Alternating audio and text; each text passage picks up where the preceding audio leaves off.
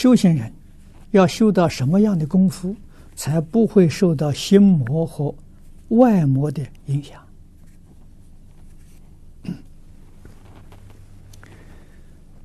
哎，这个问题我不给你解答。为什么呢？解答没用处。但是我只告诉你，学佛先把根扎好，啊，根要不扎好啊，修什么都是空中楼阁，都没有办法了化解魔障。啊，根是什么呢？《弟子规》、《感应篇》、《十善业道》。如果是出家的出家人呢，再加上沙弥律仪，这是根。